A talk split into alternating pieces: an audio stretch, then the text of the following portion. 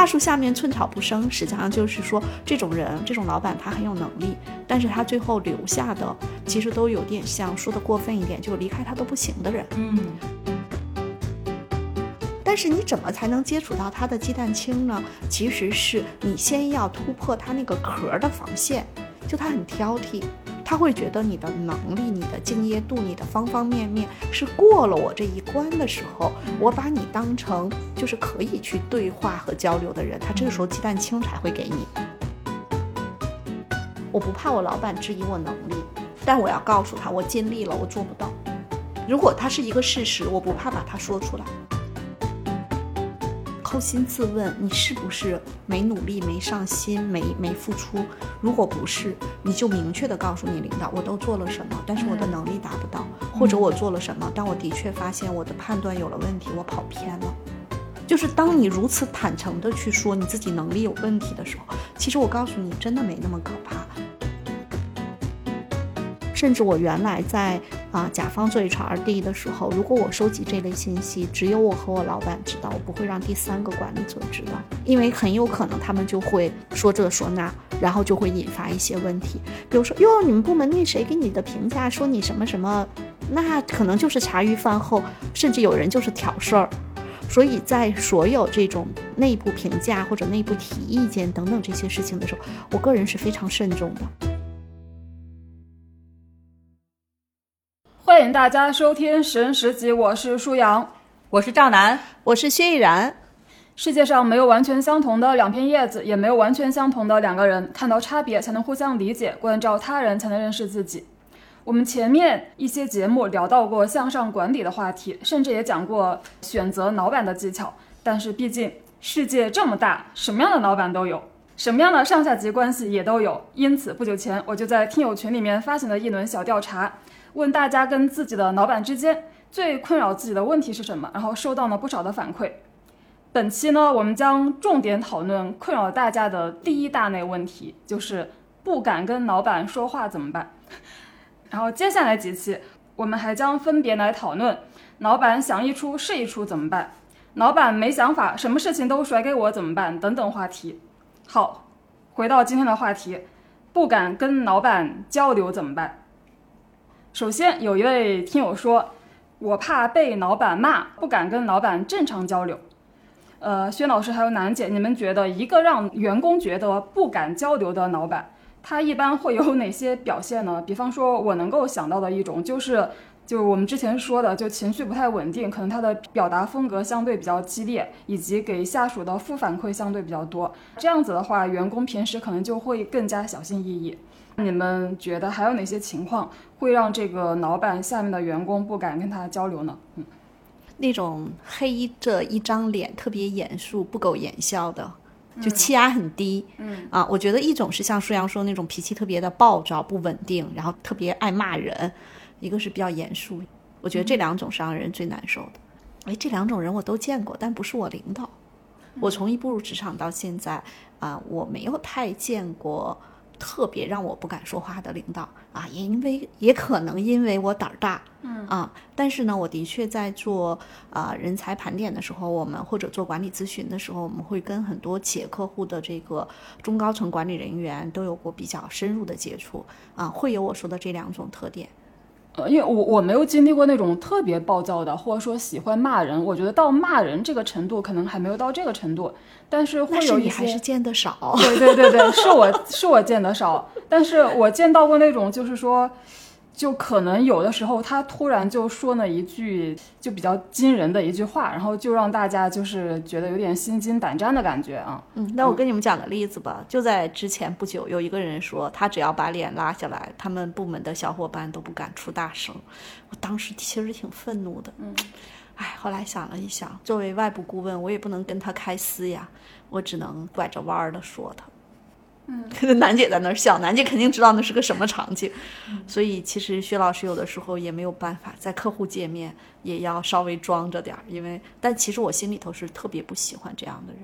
啊。其实我不是不喜欢这个人，我不是我是不喜欢他这个观点，甚至我想纠正他这个观点，就是他自己认为自己还挺牛的，脸一拉别人都不敢理他啊，他把这个当成自己的领导力。哦我其实是特别不喜欢他这一点，但并不是说不喜欢他这个人。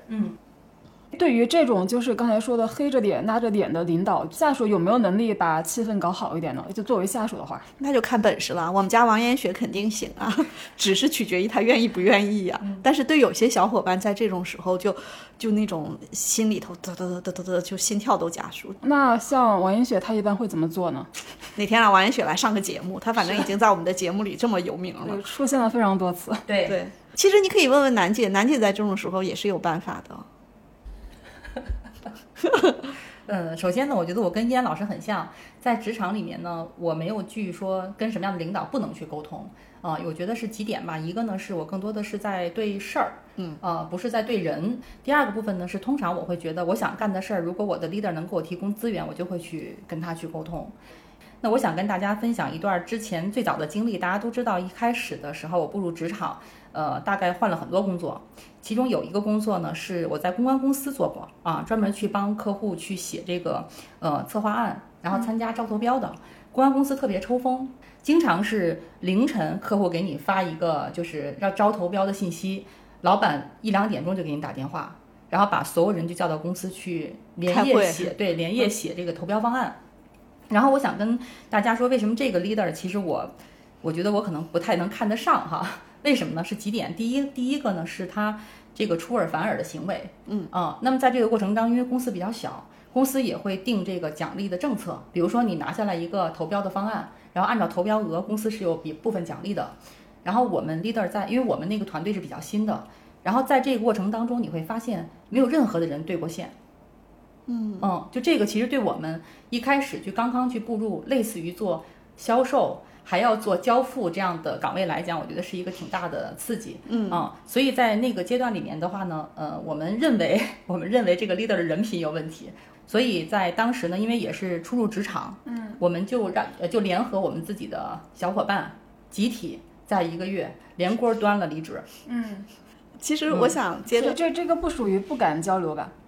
呃，我觉得是这不敢交流，为什么我说画引号嘛？但我觉得是不愿意跟他去交流。楠姐在讲的时候，让我想起我研究生，就我读硕士期间，在一个广告公司实习。嗯，然后那个公司的大老板是个女性，原来从央视出来的，然后特别有 power，就那个说话呀、走路啊。你想，她作为一个女性，可能大概有一米七五，我估计她没有一百六十斤，也得一百五十斤。就是我们说她那个身材也是非常魁梧的，底气非常足。她呃，我们是实习生，在市场研究部啊，我们是三个实习生啊，只有一个正式员工，就一共四个人。然后呢，那个正式员工呢，啊是个男生，就属于那种话不多，就其实还挺有挺有自己小心思的。他把我们这三个实习生呢也都防着，嗯，啊，然后那个老板呢，就是他不太骂我们这个部门，因为我们这个部门的整体的人员素质会比较高，而且又不是他那种特别嫡系的，说做做销售做媒介的，他老骂他们的销售，就说商务的和做媒介的。然后我们作为实习生，其实也就看着。但有一点，其实就是楠姐说的这个点，就是这样的老板最终肯定会活成孤家寡人，嗯或者叫大树下面寸草不生。嗯什么意思呢？第一种孤家寡人，就有能力的人，可能就像楠姐他们说，咱不管有没有能力，咱都连我断了。对这叫孤家寡人。大树下面寸草不生，实际上就是说，这种人，这种老板他很有能力，但是他最后留下的，其实都有点像说的过分一点，就离开他都不行的人。嗯如果这样的领导会有什么样的后面的剧情的进展啊？有时候我们在这种市场化的组织里面，其实大家都是有很多选择权的，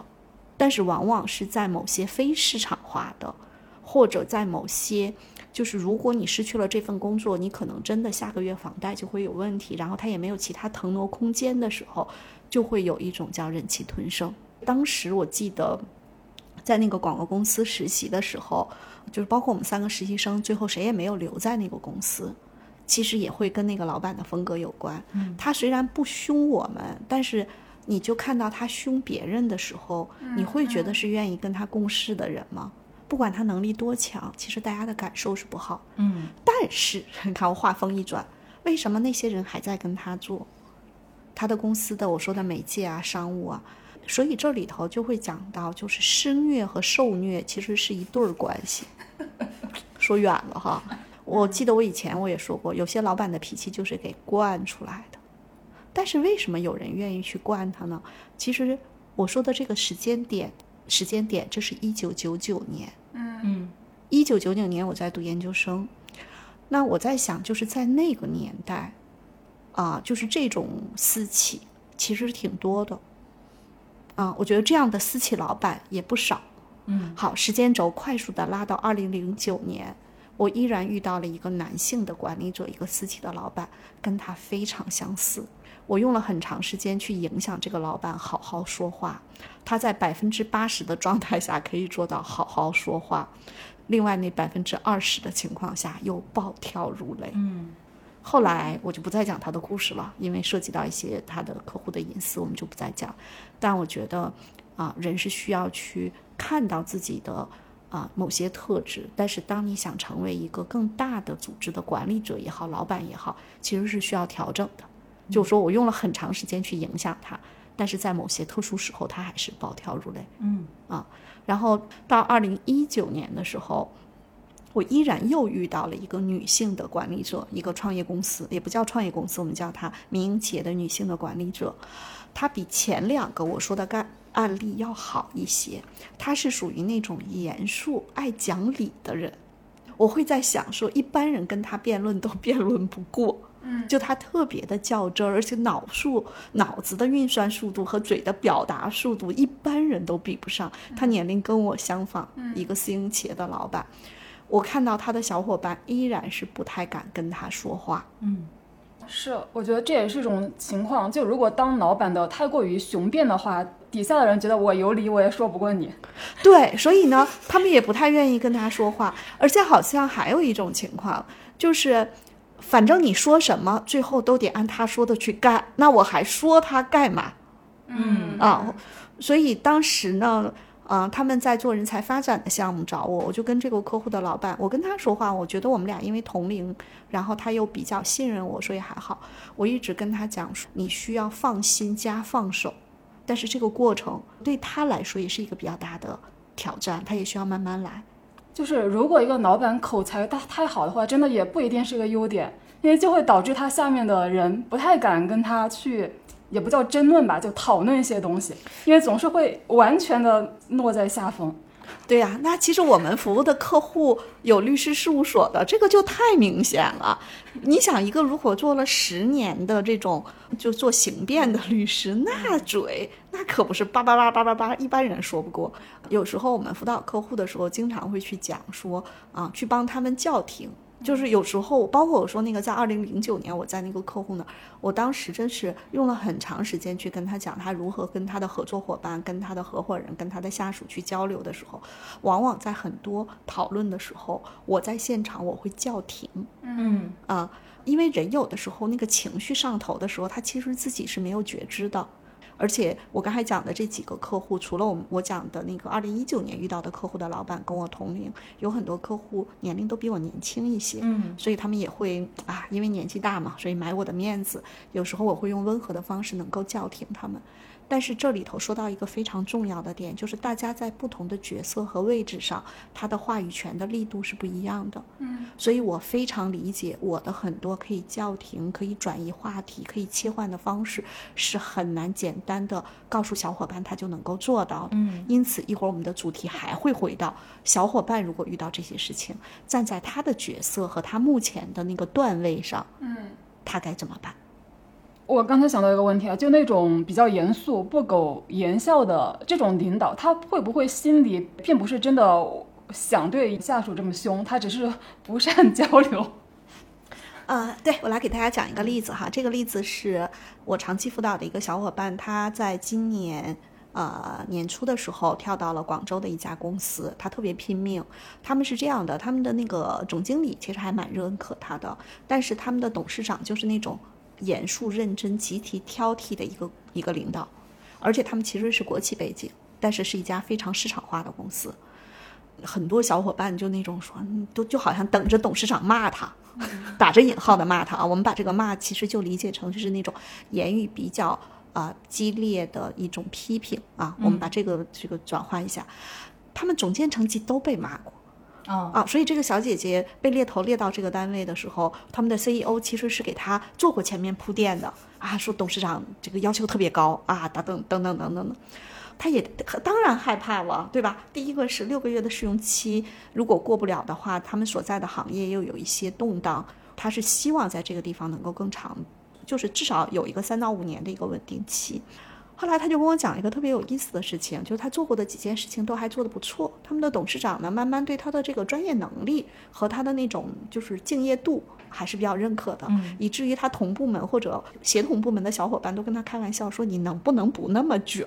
后来他说有一次，就是他们因为周末他在房地产行业，没关系，我就说了，他周末的时候他们要去看一些新项目，包括一些竞争对手啊、友商的项目都要去踩一踩楼盘。有一次呢，他们那个董事长就跟他说说，嗯，周末我们一块儿去看看那个楼盘，然后正好是在郊区嘛，然后在一块儿就是去找个地方喝喝茶。然后他其实很忐忑，但是他在那个场景中，他们去看完楼盘去喝茶的时候，他突然发现他们的董事长其实没那么严肃。这个时候，就我们大家去想，如果我们说一个人他有鸡蛋壳、有鸡蛋清和鸡蛋黄，嗯，他那个壳可能很硬，那个鸡蛋清可能是一个比较有弹性的，鸡蛋黄有可能还没煮熟，是个汤芯儿的呢。所以，就我们看到一个人表面的时候，其实要去想一想，有可能他只是外头穿了一个特别硬的壳。啊，但是你怎么才能接触到他的鸡蛋清呢？其实是你先要突破他那个壳的防线。就他很挑剔，他会觉得你的能力、你的敬业度、你的方方面面是过了我这一关的时候，我把你当成就是可以去对话和交流的人，他这个时候鸡蛋清才会给你看。嗯啊，所以呢，有很多小伙伴如果遇到那种特别严肃、认真、特别挑剔的领导，你可能也不用特别害怕，他并不是对你有意见，他就是这个风格。但是如果你过了那个鸡蛋壳那一关，有可能你发现鸡蛋清其实还蛮有弹性的。依然老师说到这儿，我有一个案例可以跟大家去分享一下哈，就是呃，楠姐在前前前公司的就是 CEO，嗯，我觉得就是依然老师说的这种风格。然后，因为他是最早的一批就是互联网的这个这个创始人啊，互联网公司的创始人。当时我们公司在互联网行业应该也小有一些影响力啊。然后我在那儿去做人力。啊，这个老板其实就像依然老师说的，因为他是就是呃特别早的高校的少年班出来的，也就是十几岁都不到二十岁，本科就毕业了，嗯然后就开始自己经营一家公司创业。就是这样的人，可能他从智商上绝对是可以碾压很多人的。嗯另外一个呢，就是他的这个商业思维的部分，其实通过市场的验证也不错。嗯所以呢，通常呢，这样的 leader 他会有一种，他说的就是他想的就是对的，嗯啊，就应该按照他这个做。行业的方向就是这样，嗯对。然后我们再去跟这种 leader 去沟通的时候，给大家讲个例子，大家就能感觉，就是他的挑剔是在于说，呃，那会儿我们还用 MSN，然后你在跟他对话的时候，你跟他对话的结尾是句号、逗号、叹号还是分号，他都很在意。嗯啊、那会儿我们还不用微信，嗯啊、然后呢，如果是手机联系呢，可能不打电话的时候发短信，嗯然后我给他发了个信息过去，他会马上给我回一个，为什么你刚才给我发的信息结尾用的是叹号？你想表达什么意思？一开始我在这样公司去工作，尤其是刚刚碰到这样 leader 的时候，我会跟小伙伴一样，遇到这个部分，每次我都往出去发一些东西，我特别紧张，嗯甚至是说啊，我每发一个东西，尤其是给他，嗯然后我会读好几遍，我再发。第一有没有错别字？第二个部分就是，哎，这个语气让别人去读的时候是怎么样的？嗯啊，那我这些都想好了，我再啪发出去。嗯啊，呃，尤其是我们在去做一些汇报沟通的时候，他通常会挑剔你，哎，为什么这个这个事儿你没想到？然后甚至说你交的这个文档的东西，这个数据可能有点什么问题，你这个数据有问题，他可能说的不像我哈、还稍微收着一点儿，他就直接是，我觉得是带带脏字的那种，嗯就这样的一个 leader。那我在这家公司其实工作的时间也工作了四年，嗯啊，然后呢，呃，我是我自己觉得啊，我并没有说，就一开始的时候我心里是紧张的。我刚才也会说到，给这种 leader 发任何的东西，邮件也好，呃，短信也好，嗯，但是我会发现，只要你从你的角度，你愿意去跟这样的 leader 去沟通，你的成长在很多方面是很快的。你能够通过这种训练，站在他的角度去考虑，哎，他会怎么看我这块儿的工作？他会关注哪些点？嗯呃，我觉得这个其实是在那几年里面，其实真的挺受折磨的。而且在那个过程当中，我基本上，呃，早上我们那会儿是九点钟上班，晚上九点钟我就没离开过公司。然后我们最早来的一些部门的负责人，就是像依安老师说的，他骂过所有的人，是吧？刚才您分享那个案例，我们的很多的负责人是女生的时候都被骂哭过，好多，对对，我也见过这样从。从他办公室出来都是哎呀哭着出来的。对，但是我还好，我觉得我可能皮比较厚。依安老师说的那一点，就是我们冲破了他那个壳儿，真正进去，进他进到他更深一层面的时候，他对你会不一样。其实最多的是体现在我提我他我提离职的时候，然后他跟我聊了两天，就是希望我能够留下。然后你哎，但嗯我我这时候要要跳出来啊，嗯嗯 就是比如说，我觉得楠姐是一个，嗯、就是特别愿意用善意和有成长性的角度去思考很多事情。楠姐讲的这个例子，跟我刚才说的我的那个小伙伴在换了工作，他们董事长那个例子，我觉得其实可能还稍微有一点不太一样。我不知道舒阳怎么看哈，就我听完之后，我是会觉得楠姐在那干了四年，快走的时候，你才通才看到的那个鸡蛋清。嗯但是我刚才讲那个小伙伴还没有过试用期，他是六个月试用期。啊他在跟我说差不多三个月的时候，他之前有一次说：“依然老师，来来来，紧急要求做一个做一个辅导。”我说：“怎么了？”他说：“我撑不住了。”然后呢，我们俩就约了个时间，约了个时间。他说：“易然老师，我们改个时间吧，我发高烧了。”就你看，他已经都出现了身体上的应激的那种。我们允许别人有这个鸡蛋壳，就是允许他严肃，允允许他挑剔，我们允许这样的 leader 存在，但是他不能过分。如果过分的话，就是没有人要要非要跟你一起合作。对，我觉得这个点是我特别希望能够影响很多管理者，就是，哎呀，早一点觉醒吧，感觉回头是岸的感觉。对对，为什么这么说？就是我真的我觉得我们楠姐是是一个很独特的人，她其实是用更多的善意的解读，包括你的那种。啊、就是抗打击能力的那个比较强。又说到楠姐练武术，不能再说了这个。但是我知道有太多的小伙伴在这个过程中受到的伤害，以至于他们可能在换了两份工作之后，依然会会有那种很难受的感觉。所以这是我希望很多管理者就是能有所改变，就早一点知道说能不能好好说话，或者是想办法好好说话。哎，依安老师在这儿，我就有一个问题，还是接着我刚才那个例子，就想提个问哈，就是呃，为什么我会觉得我那个之前那个 leader 他是有鸡蛋黄，并且愿意亮给我的呢？是因为啊，他不会正面表扬我，嗯但是他会在开会的时候，跟别人开会的时候，跟别的部门的 leader 开会的时候说，哎，赵楠怎么怎么样，赵楠挺好的什么的，就说这些。这你知道，又让我想起一个什么呢？就是中国人跟别人都不夸自己的孩子。可能现在我们当父母还好，就是以前的父母，就是五零后、六零后、四零后，你知道他们当父母是怎么说？嗨，我们家那小子学习不怎么地，你别看他这次考得好，他们都是这科。人家说哟，你们家这姑娘长得真好看，哎呀，你看哪儿好看？就这是中国人特别，我觉得它叫文化基因吧，也不知道从哪儿传回来的。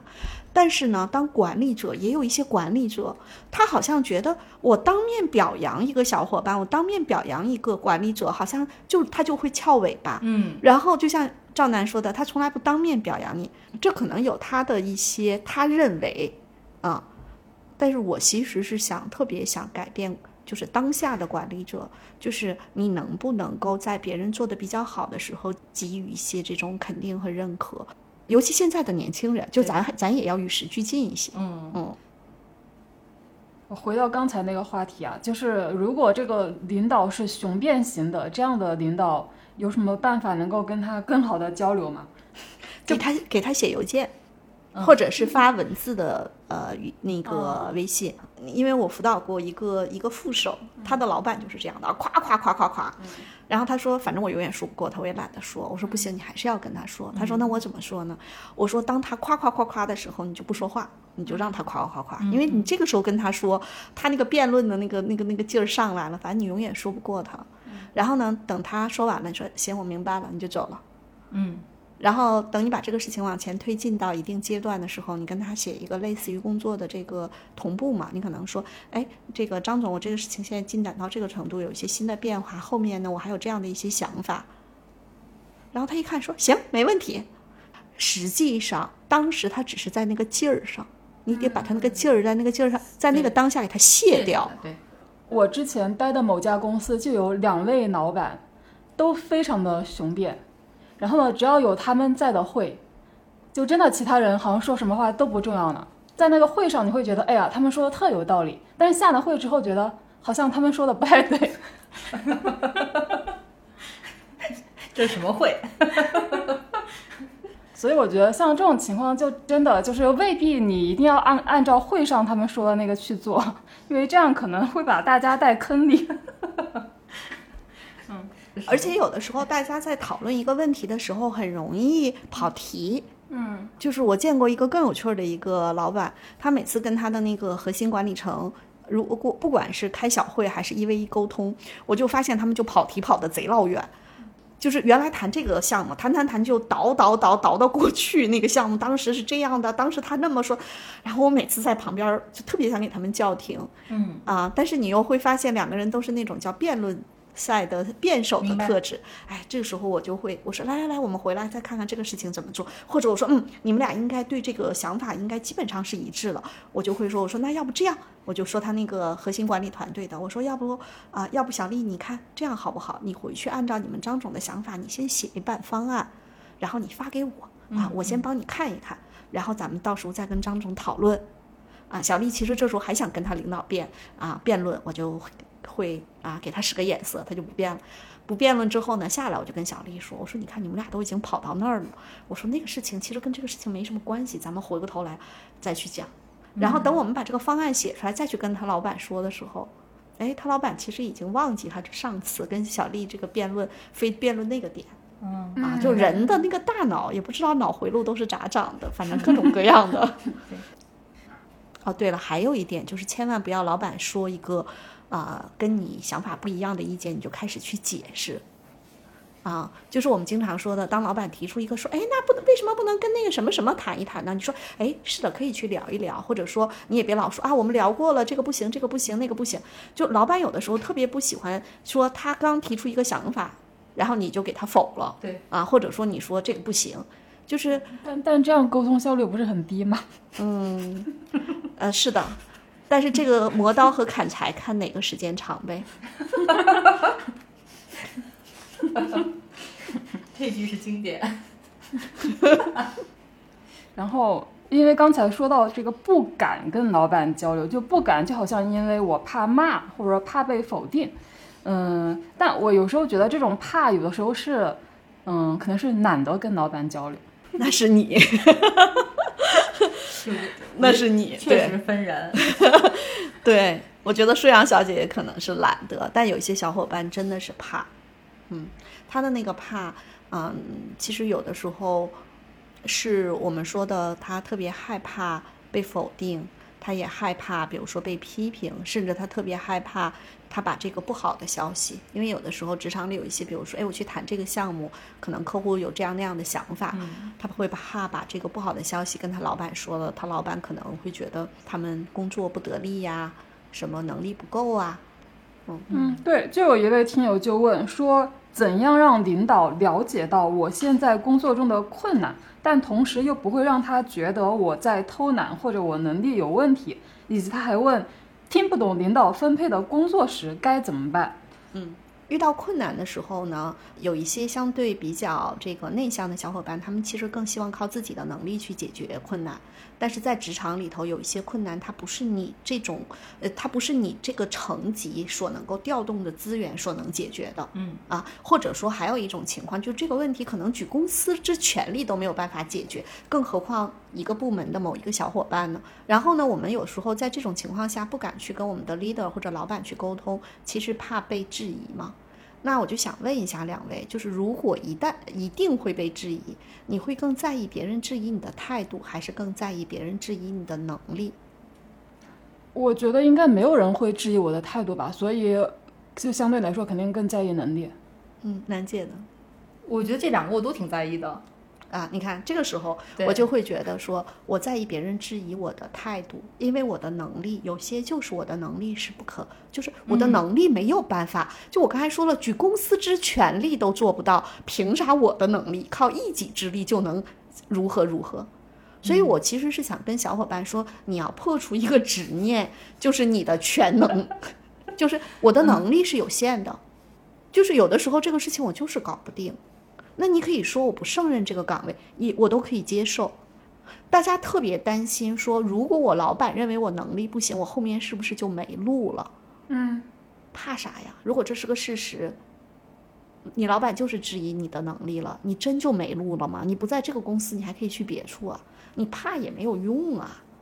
但是态度这件事情，就比如说我们经常以前说，如果你跟你老板沟通一件事情，你老板对这件事情有他的想法，然后你不停的在解释，比如说一个工作，你老板布置给你，你没完成，然后你老板问，这为什么没完成啊？你说我做了这个，我又做了那个，我时间不够，就你一直在解释的时候，其实它不是一件好事儿。就是有的时候小伙伴他通过解释是想告诉老板，我不是不努力，我不是能力不行，有时候不需要那么多解释。其实有很多时候，我会把这个话题这么来说：我不怕我老板质疑我能力，但我要告诉他，我尽力了，我做不到。如果它是一个事实，我不怕把它说出来。我想到可能我能想到的场景啊，就是领导发现员工没有很好的推进一个事情的时候，领导可能会说：“你为什么不早点跟我说？”对，这是这是另一种场景。比如说，我们知道有很多事情，如果是在三天前解决，和到了今天还没解决，其实留给其他啊同事或者领导可安排的时间就有限了吗？那比如说在这种情况下，我可能说，是的，我高估自己了，我特别想靠自己解决，但是直到今天，我发现我真的解决不了。有的时候，当你真实的去面对一个啊事情的时候，你其实，然后这个时候重点我们就放在了那怎么办了。就有很多小伙伴，他不敢跟领导去沟通，其实他特别害怕被人家质疑他的能力。但是每次我会教我的来找我辅导的小伙伴，我说：“你先就是扣心自问，你是不是没努力、没上心、没没付出？如果不是，你就明确的告诉你领导，我都做了什么，但是我的能力达不到，或者我做了什么，但我的确发现我的判断有了问题，我跑偏了。”嗯。就是当你如此坦诚的去说你自己能力有问题的时候，其实我告诉你，真的没那么可怕。因为作为一个管理者，他说：“哦，那可能我也是对你这方面有点太放心了。没关系，咱们想想怎么样把这个补上。再说了，谁也不是一出生啥都会的，咱们一起往前走呗。”但是如果一个老板会觉得说你是总监，我花了这些钱雇了你，我花了这些钱雇了你，你就得达成，达不成你就滚蛋。那如果是这样的老板，你也可以走嘛。对，所以不要怕。然后呢，还有一个就是刚才这个小伙伴说，领导给他布置任务，他听不明白，是有这样的。因为有一些管理者在布置任务的时候，他脑子里他的信息写了二十八条，他最后只跟你说了三条，剩下的二十五条，他想当然以为你知道了。然后他这个时候说：“我先走了啊，我要赶飞机。”他出门走了，把你扔在这儿，你是不是特别懵？好，那你就去想，你们做过类似的项目吗？有没有相应的文档可以参考？如果有，先去看一看。你们部门、你们公司有没有对这个项目啊的各方面背景情况更了解的同事？如果有，你可以找他去问一问。当你把这些背景信息都收集了，就相当于玩拼图一样，一共二十八块拼图，他给了你三块，你又找到了十五块，你大概知道他在拼中国地图。但是呢，也有可能他拼的是另外一个国家的地图，但是你可能拼的，哎，觉得它大概是个什么东西。然后这时候你的 leader 已经啊打车去机场了，然后你快速的给他写一个文档，就是我现在收集到的信息是这样，我跟你信息同步一下，我是不是后面要做这个这个？然后你那边是不是有什么资料可以同步给我？所以其实刚才舒阳提的这个小伙伴的问题，他的核心的点是他他在怕，他怕什么呢？怕我问被怼。但是如果我做了一些努力，我再去问，其实对方未必怼你。他说：“哦，是这我还没跟你说呢。”他就夸夸开始说。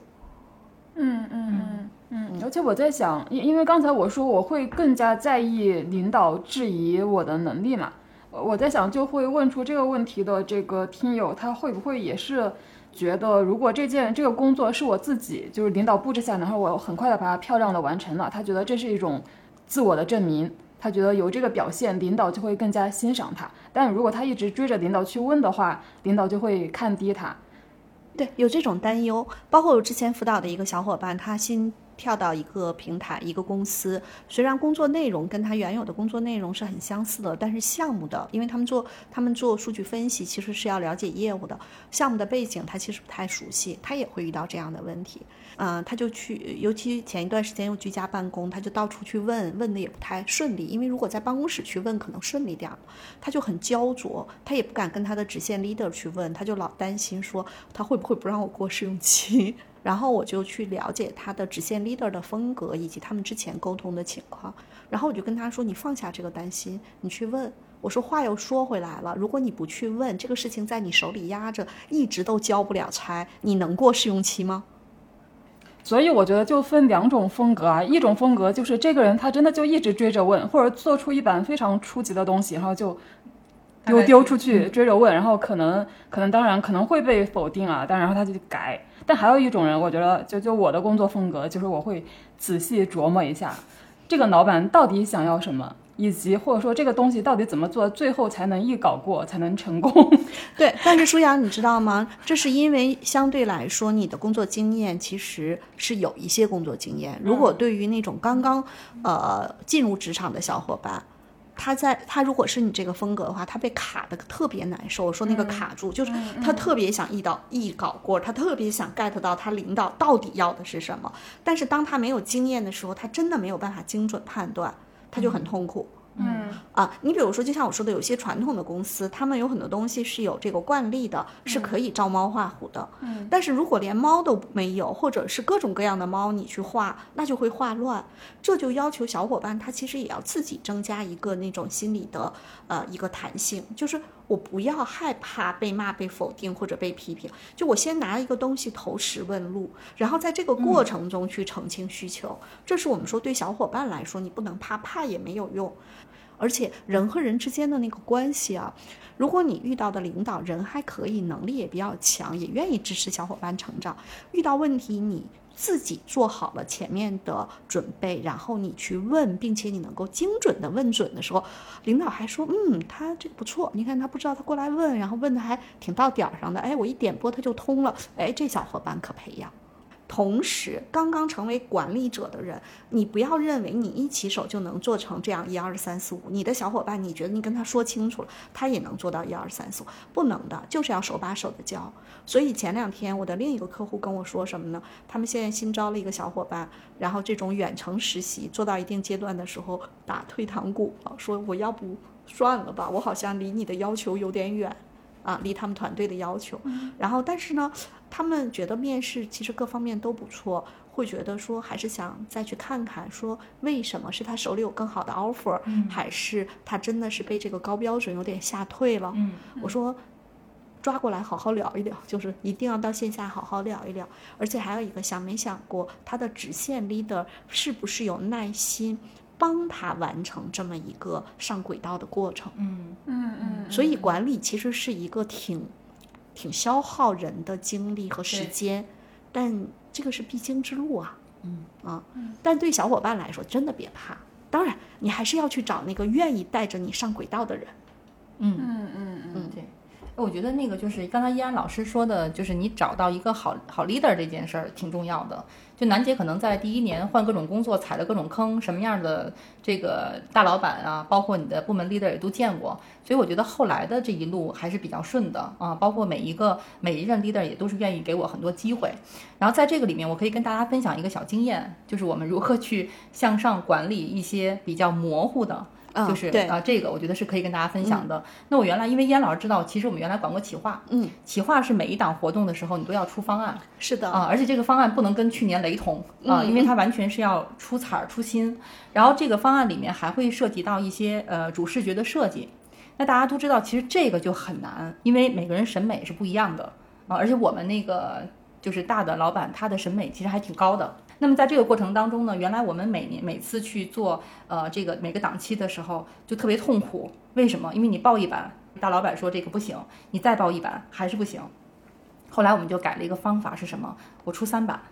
我不光我的策划出三版，我的设计也出三版啊，而且呢就是每一版是有说到的，一定要给它一定要有故事。就比如说举个例子，有一年其实特别流行那个渐变色。所以我们在那个某些档期的时候会用这个渐变色。你要去跟你的大老板去讲，为什么你要用这个渐变色，它体现的是一个什么样的内涵。然后呢，在三个方案里面，他会给你一个方向。哎，我觉得第一个方案不错，我们就按这个方案延伸去做设计吧。你看，它其实就是在三个方案里面给他了一个选项。而这种选项啊，我觉得特别重要的是，你让他可以看得到。而不是说，举个例子，可能一件什么事，老板说的很模糊，然后你又去跟老板又口头说，又说的很模糊，那这事儿其实对不上。嗯，那如果要是你能做一个相对来讲具象的一个东西，嗯啊，然后让老板看你要的是这个吗？嗯其实它会更有助于我们去锚定那个目标，去往下去推进工作。不管是啊、呃你和小伙伴合作，还是你跟你的直线的 leader 的合作，其实要慢慢通过一些方式找到这样的默契。嗯包括小伙伴，你如果去跟你的领导汇报工作的时候，我们现在都会知道，大家会习惯用电脑嘛，他可能你提前做了一个大概的思维导图也好，一个呃 Excel 表也好，把有些内容都放在里头。但是我们讨论的时候，依然还会出来很多新的信息，啊、还是用纸和笔对当下的信息再进行一轮梳理。这个其实是，呃，在讨论过程中保证我们双方是在一个讨论的框架结构下，呃，同时共同在思考这个问题。有时候是要借助一些纸和笔或者白板，因为很多 leader 都特别忙。当你用纸和笔把它揪到了这个视觉上，跟你讨论这件事情的时候，他才会进入到这个状态。大家可以试一试。嗯嗯，是可以试一试，这可能是一个 能够让你的领导坐下来跟你仔细同频的沟通一下的好方法。嗯，之前是说那个不敢跟老板交流嘛，是敢不敢，还是说我不想跟老板交流？这个先不管。但但我觉得确实是职场上有两种人啊，一种就是我能够少跟老板交流，就少跟老板交流。我的一个朋友他曾经说过一句话，只不过这句话他不是针对他的小弟的，他是针对他大弟的。他说。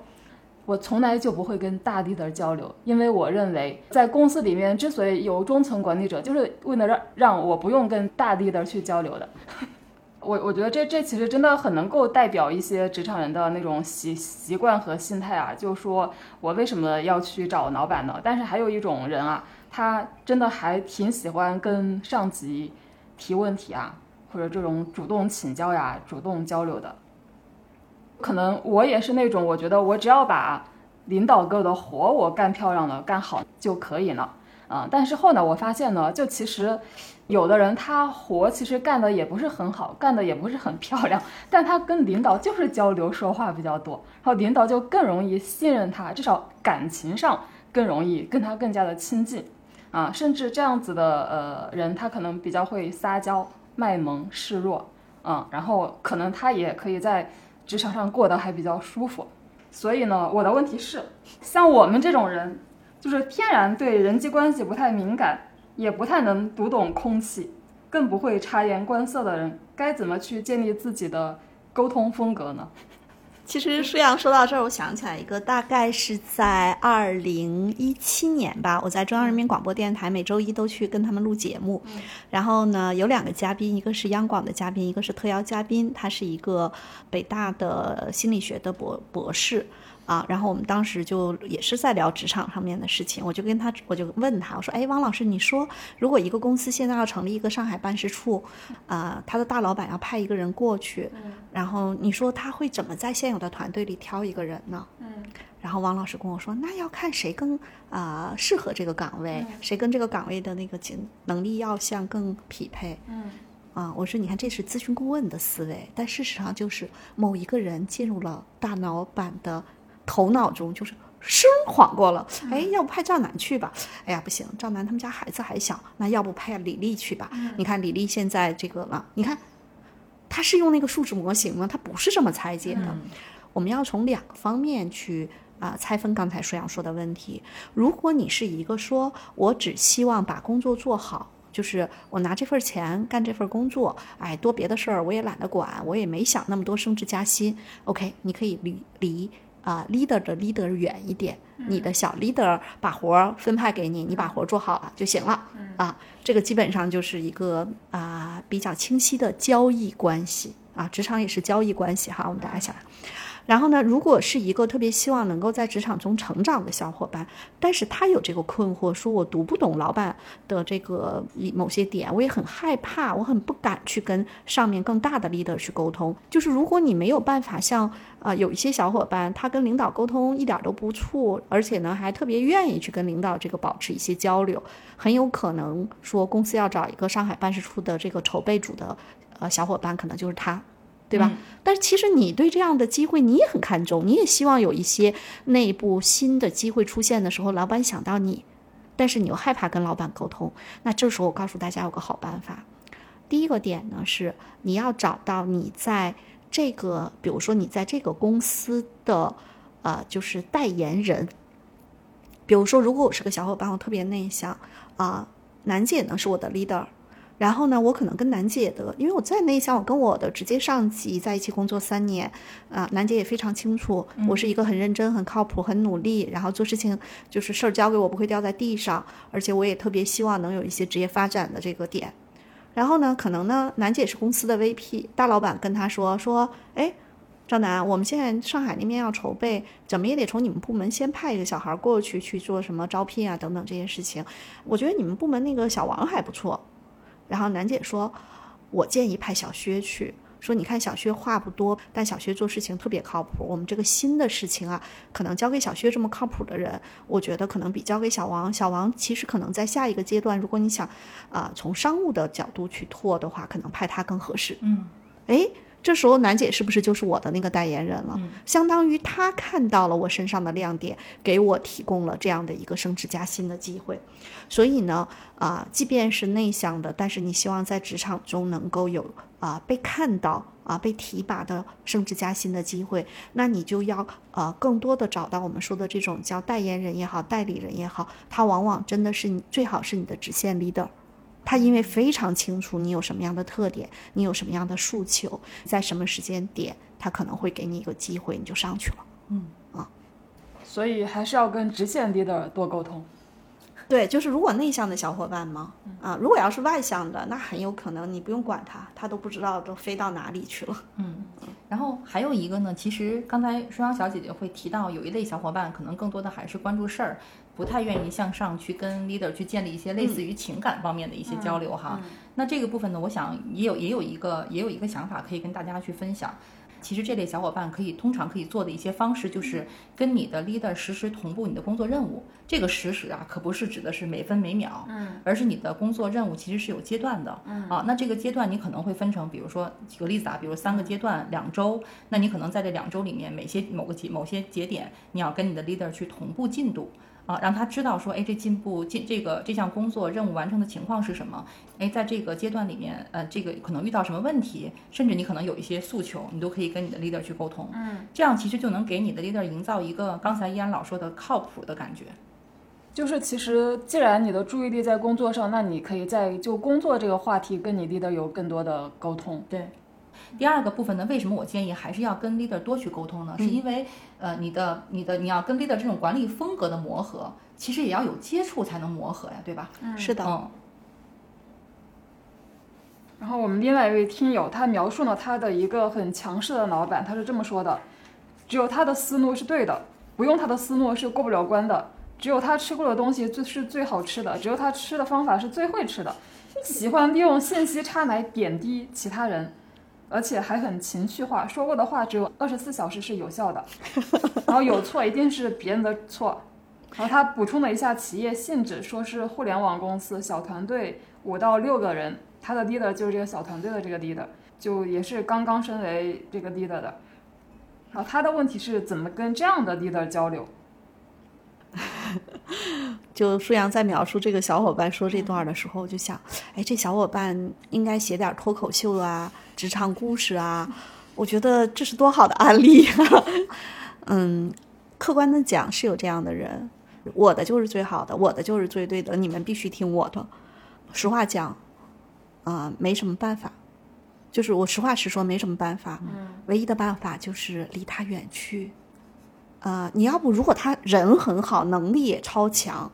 他就会属于那种说。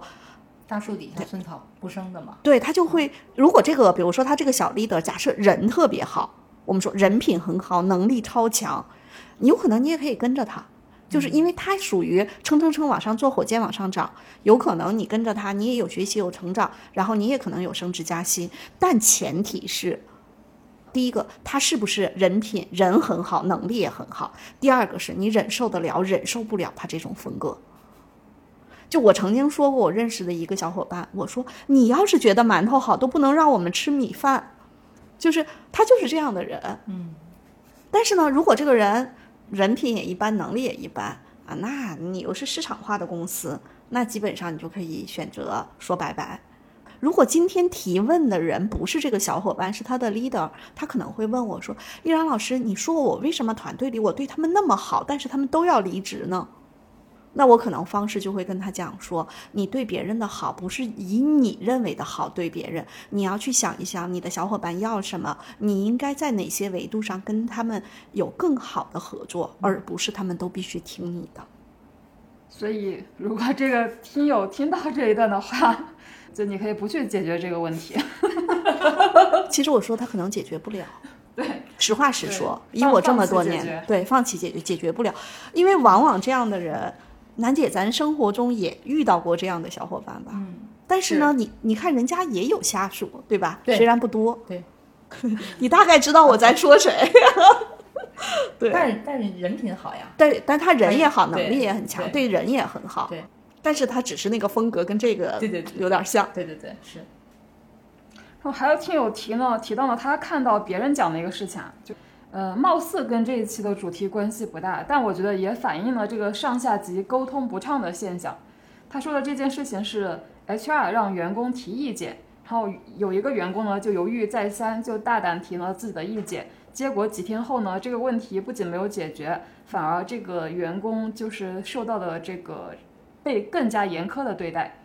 嗯，这个听友问这种情况一般是怎么一回事？员工可以怎么办？然后这个问题让我想起我以前待过的某一家公司，就它其实都有那种让基层员工给部门管理者打分的制度，甚至这个打分好像跟管理者的那个奖金是挂钩的。我讲一个例子哈，前一段时间我们谈了一个项目，如果不是疫情，我们可能和楠姐去去外地做这个项目了，是一个人才盘点的项目。当时呢，他们说要做三六零，其实有很多人才盘点项目都做三六零，三百六十度评估嘛，就是它的三百六十度评估，就是它相当于，比如说，如果赵楠是这家公司的 HRD，那他的所有的评级都评价他，他的上级评价他，他的人力资源部的小伙伴就是全范围的都要去评估他。然后当时很多他们不仅找我们一家咨询公司，还找了其他的咨询公司，其他国咨询公司都建议他做三六零，我不建议做。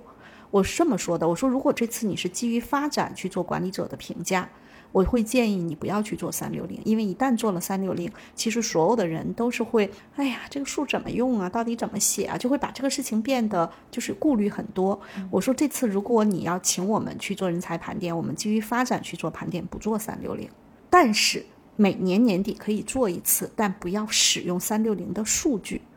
就做完这个数据不要跟奖金挂钩。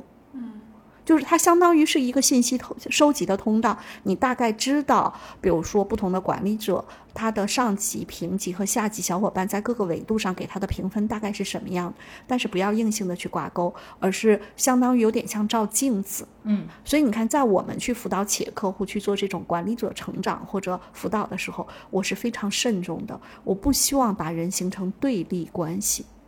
嗯哎，我想问，这种这种评评价是匿名的吗？哎呀，这个事儿就会说的比较有意思，啊、一般来说他们都说是匿名，但是你想，所有的信息都是可以被看见的，都是可以被追溯的，他到哪里去匿名？嗯，因为我之前的确也做过这样的调查，就而且选项还挺多的，就你还得花个很长时间一个一个去选。对然后我记得当时我做那份问卷的时候，我刚好换了部门，而且是刚刚好从 A 部门换到 B 部门。就那个时候，我跟我的新部门的领导还没怎么打过交道，所以我心里想的是，那我肯定评价的是我之前那个部门的 leader。但是我觉得他那个问卷搜集上去，他可能人力资源部默认我评价的就是我现在的 leader，是的是的所以我觉得我我我完全就是，就就我那个是错的。对，其实，因为在很多点上啊，就是我觉得像我这么较劲的顾问也很少。作为一个外部的管理咨询顾问，我在跟企业客户做这种事情的时候，因为涉及到人，其实是极其敏感的，人的感受也是，就是就像我们说的，你去夸一个人，他都未必信；但你去伤害一个人，他可能能留三年、五年、十年的阴影。所以在这些维度上，我是特别小心的。那刚才回到舒阳说的这个问题。我们知道我们在人力资源部选人的时候，其实是选那种就是嘴特别严，就不去八卦这些事情的人内部。但是人嘛，他一定哎错综复杂的关系，所以有很多时候，甚至我原来在。啊，甲方做 HRD 的时候，如果我收集这类信息，只有我和我老板知道，我不会让第三个管理者知道。嗯，因为很有可能他们就会说这说那，然后就会引发一些问题。比如说，哟，你们部门那谁给你的评价说你什么什么，那可能就是茶余饭后，甚至有人就是挑事儿。所以在所有这种啊内部评价或者内部提意见等等这些事情的时候，我个人是非常慎重的。嗯。有人的地方就有江湖。我记得我跟舒阳写那本书说，人和人之间，他一定是会有关系的远与近，也会有各种立场上的不同。嗯，所以就会有各种各样纷繁复杂的这个问题。嗯，啊，那像这个小伙伴说，他提完意见之后被那样的对待，啊，事实谁也不知道，有可能跟提意见有关，也有可能跟提意见无关。嗯。啊，有可能是你的人力资源把这个信息同步给了谁，也有可能，嗨，就是人和人之间的关系，你瞧得不上的人，他也瞧得不上你。那其实有很多事情，我们也没办法知道真相。但是我特别想说一点，就是每个小伙伴你自己都有选择权。你选择跟你更搭的 leader，你选择啊跟你更同频、更能够更好的协同的小伙伴。嗯而且我觉得上下级的这种沟通或者说反馈，就让第三方来，就我总是会觉得怪怪的。我觉得好像还是应该，要么你直接去跟这个 leader 沟通，如果是还是可以沟通的话，我觉得你通过一个比如说第三方，比如说人力资源部，或者通过一个调查去去释放这些信息，我我反正我自己会觉得有一些怪，嗯。让曼姐给你解释解释。我给你，我给你，我给你讲一个，讲一个案例，你就知道了。就是原来我服务的一家公司，是在我入职之前，他们刚做完一轮，因为请了外部的咨询公司，嗯，就刚做完了一轮这个三六零的评估，嗯，这个评估啊特别有意思，呃，不光是就是刚才依然老师说的，比如一个部门，可能他同级、上级、下级对他做评价。呃，只要跟这个部门的 leader 有交集的小伙伴，哪怕他不是这个部门的，这回都会参与到对这个部门 leader 的这个评估。嗯，那里面就会爆出很多的问题。呃，举个例子，比如说舒阳小姐姐是一个部门的 leader，我是一个支撑部门的或者职能部门的小伙伴，是不是都会有咱俩交集的部分？嗯，那这个里面就会存在着个人感受的问题。嗯，啊，举个例子啊，我是按照我的流程去给你做评价的，但是舒阳小姐姐作为这个部门的 leader，她是特别挑剔的。我中间有一点点不符合，你都不会给我打好评。然后甚至可能里面会去，因为我们之前我看到的那个评价还会爆出之前一些在我们在我们的我们俩这个角色对接过程当中的一些鸡毛蒜皮的事儿。嗯，就把这这件事情给它翻的呀，就会变成人跟人之间的关系一下咔嚓就断了。所以刚才依然老师说，通常三六零评价我们不太建议组织做，就是在这个层面，它会伤害到人。对，但事实上我们在很多项目中会去用到三六零的评估，就是这里头其实就是说，我我这个话题有点飘了啊，就是我们说科技推进了这个社会的进步，科技可以向善也可以向恶，对吧？那其实三六零评价的数据它仅仅是数据，是不是你也可以向善也可以向恶？就我们其实说到这个点，就好像有点。有点跑题，但是的确，三六零评价它的价值在于什么？就是对于组织发展来说，我们要知道不同的管理者，他各有他在他的三六零评价中有哪些子维度，有哪些能力是不错的，有哪些盲区或者有哪些短板是需要我们帮他去辅导去提升的。团队里的小伙伴，我们也会做三六零，很多公司我们也知道这个小伙伴的情况，他其实是作为我们后续人才发展和组织发展收集信息的一个。呃，就好像说，你人要去体检，你的体检报告决定着你明年是不是，就你今后是不是要考虑，比如说薛老师有一点脂肪肝，所以他得多运动，虽然他很懒啊，但是呢，我们说这个其实是跟这个组织也要定期的去做一些盘点，去做一些打着引号的组织体检是相关的。那我们收集来这个数据。我们实际上不能只看说舒阳怎么评价赵楠，赵楠怎么评价薛逸然，我们要去看说整体这个数据会看怎么去用。但是如果用不好，一般怎么用觉得是合理的呢？呃，一方面是我们在整个就是我们会讲到说它的数据在收集和最后做加工的时候，其实有时候对于一些特别特殊的数据，比如说都是高分，都是低分，这些数据是要剔除的。这个是我们说你要对数据进行修正，这是第一点。第二点呢，如果我们发现，举个例子哈，假设楠楠楠姐举例子，假设楠姐的很多方面的维度都很高，但是比如说关心下属，假设啊这个维度分儿低，那作为 HRD，比如说他是一个业务的老大，那我可能就会跟他说，我说，哎，楠姐，你看你去年整个团队的业绩非常好，但是我感觉到你的小伙伴跟你其实是有一点距离的。楠姐说有吗？我说，嗯，其实可能你没有觉得，因为你是在事儿上去驱动的。我作为 HR 部门，其实我们是啊想过是怎么样能够帮你的这个团队建设，甚至我可能会。比如说去跟楠姐约一个饭，约个咖啡，会特别轻松的去聊，说，哎，楠姐今年对团队建设你有什么想法？我就可能会去引导他，会去关心他的小伙伴，会去更多的有耐心去辅导他的小伙伴。这个其实去做人的工作，是真的不能用数据，而要用人，慢慢这样一点一点的去影响人。嗯，所以就是说，这个调查的结果是不能直接给那个被。被调查的人的，我告诉你，现在有非常多非常不成熟的组织和他们的管理，就咵把这数据都共享了，而且还说的特别好听，我们叫透明。透明完之后，把大家都伤得够呛。是，而且我觉得好像应该也猜得到这个是，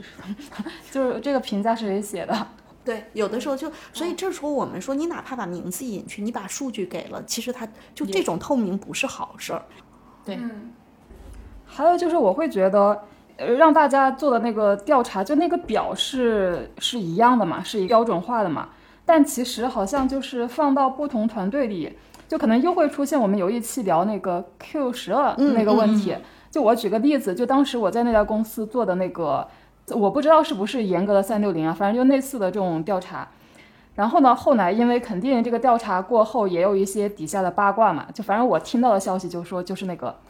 工作量最不饱和的那个团队，他的 leader 得分特别高，真的。哎，所以实际上就是真的是跟大家讲，因为咱们十人十几的那个小伙伴，年轻的小伙伴比较多。我跟楠姐服务企业客户，我们经常会去跟企业客户的 CEO、COO，包括他们这些 VP 去聊的时候，就是这些管理工具一定要慎用、慎用、慎用，就用不好全是麻烦。好，这期播客咱们就先聊到这。插播一个广告，我们已经在知识星球 APP 上建立了新的根据地，名字叫《职场真话》。它跟薛老师和我就是即将出版的一本访谈体的书同名《职场真话》。在这个知识星球上搜索“职场真话”就可以找到它。好，目前星球已经聚集了五十多位各行各业的伙伴们。那这个知识星球它有匿名提问的功能，我们也会把自己重要的所见所闻、所思所想分享和沉淀在这个社群里面。然后加入它的年费只需要九十九，两顿饭的价格，你就能收获一个一直陪伴你成长的社区。好，希望更多的伙伴加入进来，我们一起可以激发出更多有价值的讨论。同样，你也可以直接加入我们的听友群，入群方式在节目介绍页可见。谢谢，再见。